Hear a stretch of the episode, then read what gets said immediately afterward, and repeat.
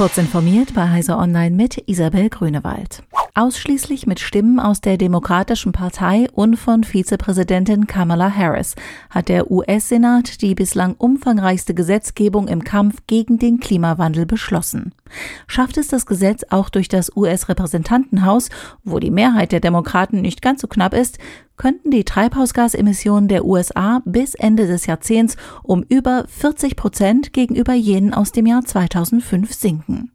Das Gesetzespaket soll mit milliardenschweren Steuererleichterungen dafür sorgen, dass in den USA mehr Elektroautos gekauft und mehr Solar- und Windkraftanlagen gebaut werden. Außerdem sind Unterstützungen für Landstriche vorgesehen, die besonders schwer vom Klimawandel betroffen sind. Finanziert werden soll das unter anderem über eine Mindeststeuer für große Unternehmen in Höhe von 15 Prozent.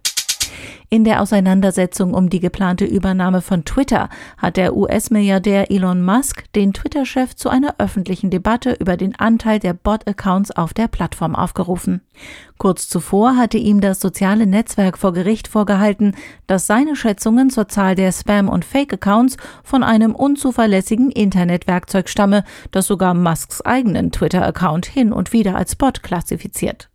Das will Musk so nicht stehen lassen und hat das Unternehmen aufgefordert, seine Zählmethoden zu beweisen. In diesem Fall könne das Geschäft wie geplant über die Bühne gehen. Die Pläne für eine Hyperloop-Verbindung zwischen den kanadischen Städten Calgary und Edmonton nehmen erste Formen an. Das kanadische Unternehmen Transport hat mit Fluxjet den Namen für sein Transportmittel bekannt gegeben. Außerdem sollen erste Erkundungsarbeiten mit Umweltverträglichkeitsprüfungen aufgenommen werden. Der elektrisch angetriebene Fluxjet soll einmal mit Geschwindigkeiten von bis zu 1000 Stundenkilometern zwischen Calgary und Edmonton verkehren. Für 2027 wird mit dem Baubeginn für die Hochgeschwindigkeitsverbindung gerechnet, die möglicherweise 2030 fertig sein könnte. Der in Indien beheimatete Autohersteller Tata Motors kauft die unmittelbar benachbarte Ford-Fabrik in Sanand im westindischen Bundesstaat Gujarat für umgerechnet knapp 90 Millionen Euro. Dort hat Ford Antriebsstränge produziert, bevor man sich wegen Erfolglosigkeit aus Indien zurückzog. Vereinbart wurde zudem eine Zusammenarbeit mit Ford, bei der das Werk an die bestehenden und kommenden Fahrzeugplattformen von Tata Motors angepasst werden soll.